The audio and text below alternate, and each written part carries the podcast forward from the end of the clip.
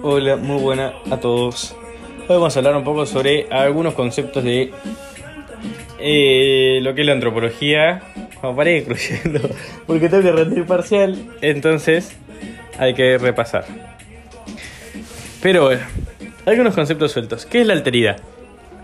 Tengo entendido, porque yo no soy quien para hablar de antropología, entonces vamos a hacer énfasis que no es mi área fuerte y que son todas interpretaciones mías. Bueno, alteridad. Es la forma en la que podemos conocer la mirada del otro, conocer esta mirada diferente, estas costumbres diferentes, conocer una cultura diferente, pero también entendiendo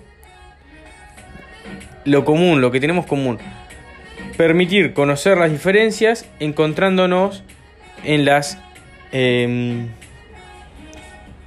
puntos comunes como seres humanos, encontrándonos como seres humanos. Bueno, eso valdría. No me preguntes más, pibe. Etnocentrismo. Bien, ¿qué es etnocentrismo? Etnocentrismo es creer que una cultura, o que mi cultura mejor dicho, es la más normal y la más importante de todas. En términos técnicos es em, una actitud que busca analizar otra cultura eh, desde el punto de vista o partiendo que mi cultura es mucho más normal e importante. Es eso. Actitud con la que se analiza otra cultura desde el punto de vista de que la mía es más natural y más importante. Bien, etnocentrismo es lo diferente, es lo contrario, lo opuesto a eh, relativismo cultural, que quiere decir que Básicamente, hoy me salió un gallito. Es la actitud en la que se analiza otra cultura, pero poniéndolos en los zapatos de la otra cultura. Sin embargo, este relativismo cultural tiene límites. ¿Por qué? Porque, nada, pongamos que si yo, bueno, voy a empatizar con la otra cultura y me voy a poner en sus zapatos y lo y voy a voy a apreciar su, su cultura para entenderla mejor, todo, pero en su cultura tratan mal a las mujeres. Y ahí están violando un derecho humano. Entonces, nada, tiene límites porque no siempre se puede poner los, los zapatos del otro a toda costa. Eh, sin, sin límites, no, hay límites. Donde se violan los derechos humanos, mínimamente, o. Nada, ahí es donde, donde aparecen los límites. Bien, eh, ¿qué otro lenguaje es importante? Bueno, funciones de lo culinario, paradoja del omnívoro, principio de incorporación y limitaciones del CEF. Ahora las voy a decir. Bien, continuando con la segunda parte, principio de lo... sí, función de lo culinario. Eh, para describir esta función de lo culinario hacen falta describir tres particularidades que eh, explicita Fisher. Primero, la paradoja del omnívoro. ¿Qué quiere decir esta paradoja del omnívoro? Para no decir una, una boludez, una barbaridad, mejor dicho. Pues paradoja del omnívoro. Ponen, a veces ponen términos que son complicar la... o hacérselos y no sé, no sé. Pero bueno. Eh, cuestión, paradoja del omnívoro. ¿Qué quiere decir? Bueno, que el ser humano simplemente, al ser un omnívoro, y tiene una gran variedad em, de alimentos en su alimentación, una gran necesidad de diversidad de nutrientes dentro de su alimentación, em, nada, se le hace paradójico. ¿Por qué? Porque por un lado necesita ir incorporando estos nutrientes en base a alimentos que nada, a veces son un poco inusuales porque no encontramos todos los nutrientes en un solo alimento, entonces tenemos que ir comiendo de muchos alimentos, pero esto al mismo tiempo resulta ser un poco perjudicial o paradójico porque hay que también evitar daños eh, que podemos encontrar en algunos alimentos que nada, con esa búsqueda o con ese afán, mejor dicho, de hacer la dieta, de cumplir con esta amplia variedad de nutrientes en la dieta e incluir alimentos que no solemos incluir con el afán de amplificar esta variedad, podemos incluir un alimento que resulta ser dañino.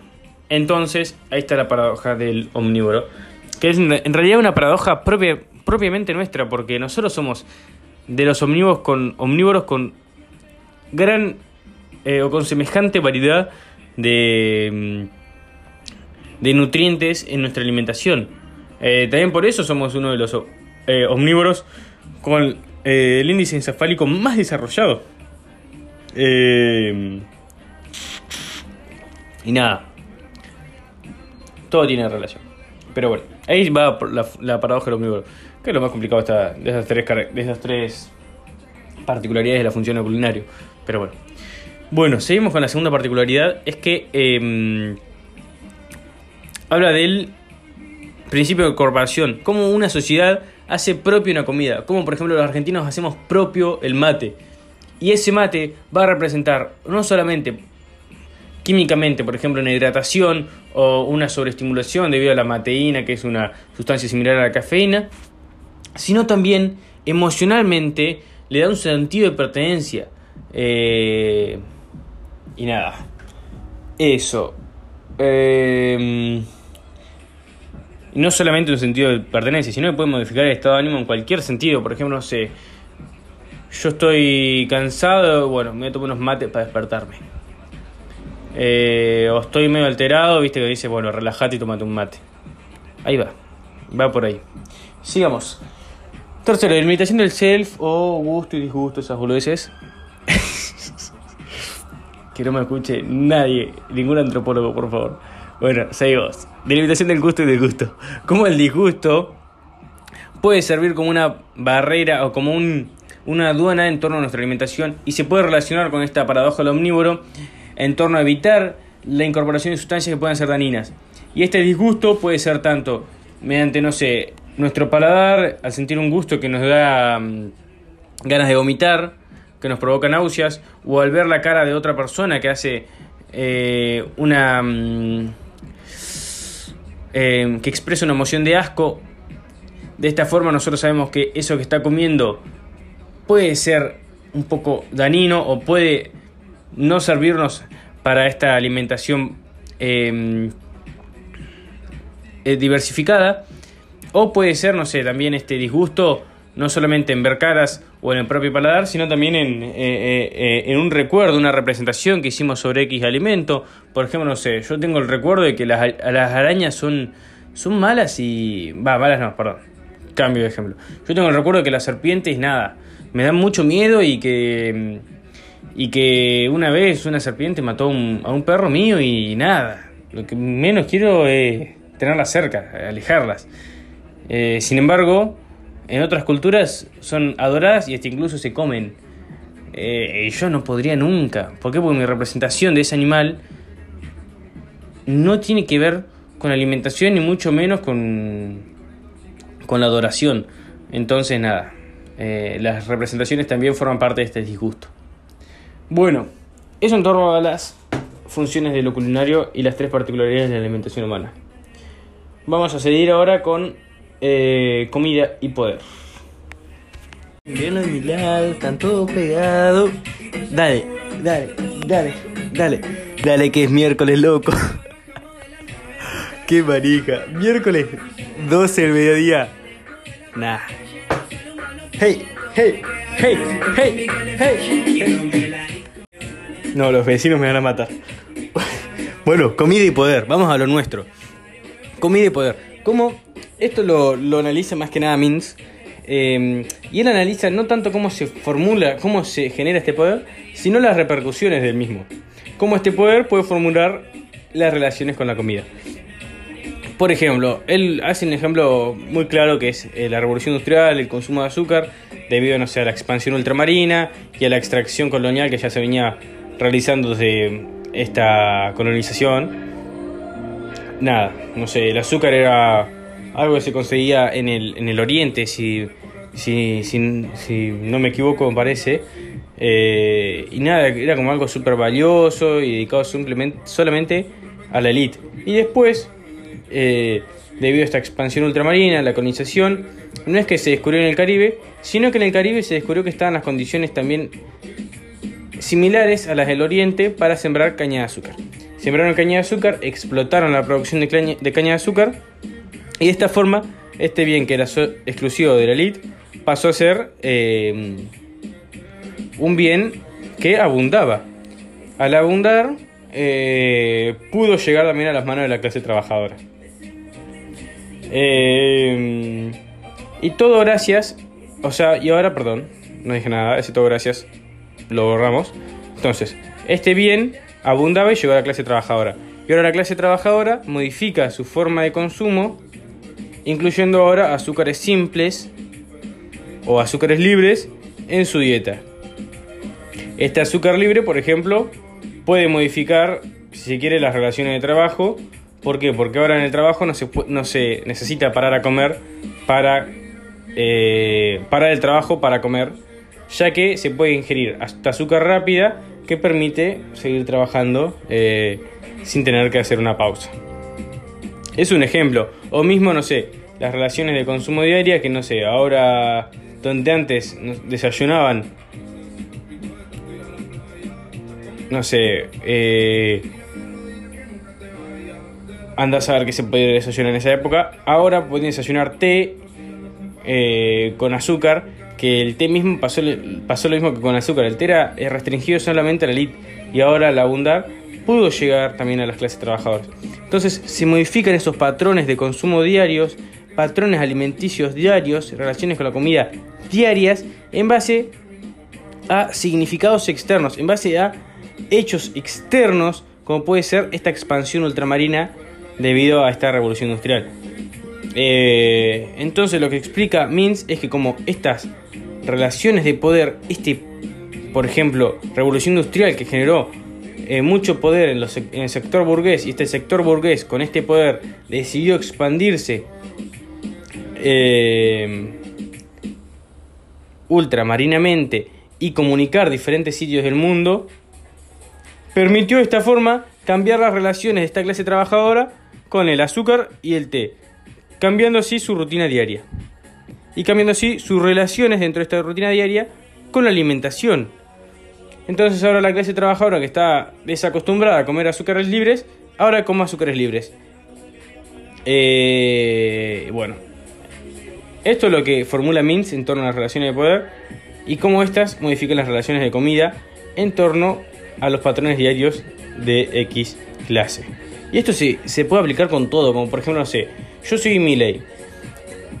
Promulgo la desregulación estatal de las empresas eh, a las empresas alimentarias.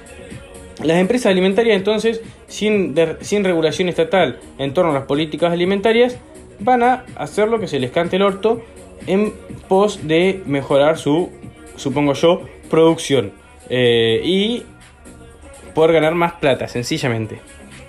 Entonces, si ellos quieren, no sé, eh, Coca-Cola, hacer que Coca-Cola se venda, se, venda más, se haga más rentable, eh, puedan sacar más plata, puedan expandir más su negocio, hacer más un monopolio, lo van a hacer. Y si tienen que bajar la calidad nutricional de la Coca-Cola, si tienen que explotar aún más las tierras, no sé, Argentina, para obtener la materia prima de esta Coca-Cola y que esta Coca-Cola entonces pueda ser un bien más vendible, más barato eh, y que les demos plata a estas empresas, lo van a hacer. Entonces, esta, por ejemplo, de regulación estatal, que es una política externa, va a terminar llegando a las familias eh, y cambiando sus relaciones de, con la comida en torno a, por ejemplo, consumir un alimento que sí es más barato, pero que es nutricionalmente peor, sustentablemente para las tierras de su país son peores. Eh, y bueno, en ese sentido puede cambiar las relaciones de la comida. Eh, y nada, eso, eso es un detalle. Pero bueno, que también lo analiza Mintz y está bueno. Como factores externos, como por ejemplo políticas eh, sociales, económicas, alimentarias, etcétera, pueden determinar significados internos que son patrones eh, de conducta y organización diarios dentro de una familia. Bueno, eso por esto. A ver qué más me queda. Bueno, ahora sí, seguimos. Archimir habla algo muy interesante, que bueno, va a tocar un poco el feminismo, el que está en contra o cree que no existe, así como algunos creen que no existe el cambio climático, y nombran que es una de las etapas de la Tierra, Qué pedazo de estupidez. Falta un poco. Ahí realmente yo también esto sí como entre paréntesis y luego seguimos con el podcast, acá es donde no entiendo cómo se van a exponer así en frente de tanta gente, cómo van a exponer semejante, no sé, debilidad en torno a la ignorancia, o sea, están demostrando que son muy ignorantes. Esta denotación de ignorancia demuestra que no están capacitados para el cargo que se está intentando postular. Y esta denotación de menos capacitación para este cargo postulado va a denotar en menos votos. Entonces, un político que está buscando tantos votos, eh, diciendo mentiras a veces, como también termina quedando expuesto y no se da cuenta. Digo, por lo menos si vas a mentir, mentime bien, flaco. Si no estás ni capacitado para mentirme, realmente me preocupa aún más el destino del país si llega a salir electo. Pero bueno, eso punto aparte. Otro punto aparte, me acabo de volcar con el mate, la puta madre, pero no importa. Y bueno, seguimos. Lo que hablaba de eh, Argemir, que está bueno, lo que postulaba, es que nada, en nuestra sociedad, el, el cuidado lo podemos definir como eh, nada eh, el cuidado de los niños el cuidado de la casa el cuidado de las personas dependientes puede ser un mayor un discapacitado eh, un niño un bebé personas que dependen de un cuidado. Este cuidado por lo general está asociado a las mujeres. Eso es lo que plantea Argemir. Que es una realidad, porque por ejemplo, bueno, no sé, yo digo, bueno, en mi casa los chicos, es decir, los nenes, lavábamos los platos y juntábamos la mesa después. Pero, eh, por ejemplo, la que lavaba era mi vieja. O pongamos que lavaba, perdón, o, la que cocinaba era mi vieja. Pero pongamos que cocinaba papá. La que se encargaba de las compras era mi vieja o la que mm, se encargaba de la planificación de estas compras era de mi vieja, la que se encargaba de los descuentos era mi vieja, la que mm, se encargaba de, no sé, la conservación eh, era mi vieja, de la limpieza, etcétera. Más allá de lo que es la cocina, la lavaplatos, etcétera, la planificación detrás, la conservación, la organización eh, del día a día era mi vieja. Con ir a buscar organizar si puede ir algún amigo a buscarme o lo que sea. Bueno, entonces, igual obviamente siempre hay excepciones. En mi casa, por, por suerte, lo que menos se fue es machista y siempre mi papá se ocupó más que mi vieja. Eh, pero bueno, eso es un punto aparte y es un ejemplo.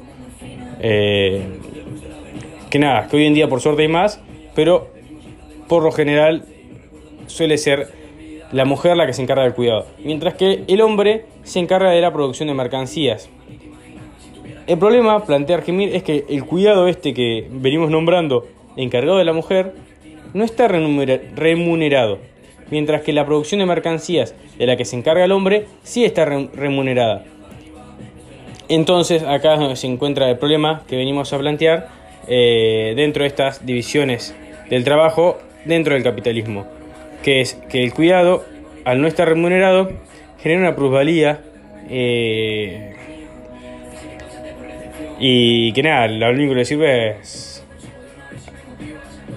entre muchas comillas, al capitalismo. Eh, que se ahorra un trabajo, se ahorra el pago de un trabajo, asignándole una obligación a la mujer o al género eh, o al sexo de la mujer, ambas. Porque hay algunas sociedades donde se rigen estas normas en torno al género, es decir, por autoconsiderarte mujer, vas a tener tales roles, y otras que al sexo, que por nacer con vagina, vas a tener, por ejemplo, cierto instinto materno que te va a permitir cuidar y, organizar mejor la casa. Eh, el problema es ese, y sin andar mucho más en detalles, me parece ya es muy claro. Cuidado asociado a la mujer, no remunerado. Producción de mercancías asociado al hombre, remunerado. Eh, y encima en la sociedad de un día donde la mujer está pudiendo trabajar, gracias a Dios, sigue igual atribuyéndoseles eh, esta obligación del cuidado del hogar. Pero por ejemplo, tal vez no sea con la comida, cocinar o, limpiar, pero sí con las tareas no tan significativas, pero que sí se le atribuyen a la mujer, como por ejemplo la organización de quién va a buscar o quién lleva a los chicos, organización de las compras, organización de la conservación de la comida, la planificación de las comidas, eh, qué, darles y cuándo dárselos, buscar dar la, alimentación sana, etcétera. Hay un montón de obligaciones que no están explícitas, eh, pero que sí, se le cargan a la mujer y terminan teniendo una sobrecarga de tareas, porque no solo ahora sale el mercado laboral, sino que también tiene todas estas tareas implícitas no, no remuneradas. Eh, lo que plantea Gemir es que el Estado dé una ayuda para eh, dé una ayuda a este cuidado que, y que se disminuya esta desigualdad en la división del trabajo. Otro punto es que eh, si estas desigualdades son grandes en torno al hombre y la mujer con la división del trabajo, son aún más grandes en las clases más empobrecidas. ¿Por qué? Porque las clases más empobrecidas no pueden pagar, por ejemplo, la niñera, no pueden pagar un alimento servicio, es decir, un alimento que vos lo comprás, lo pones en el microondas y te salva la comida sin necesidad de cocinar. O una mujer que te o un hombre que te da los platos, mujer o hombre cualquiera. Eh, entonces nada, en las clases trabajadores estas desigualdades son aún mayores. Y bueno, eso me parece un punto bastante grande para reflexionar. Ahí me, me llamó la atención cuando lo vi porque nunca lo había pensado. Y nada, me pareció muy copado. Con eso terminamos. ¿Se puede hablar un poco más? Se puede, pero no me parecen temas muy importantes o muy desarrollables en un podcast para reflexionar también. Así que nada, nos vemos en una próxima entrega. Hasta pronto y enfiéstense. nada, ¿qué decía?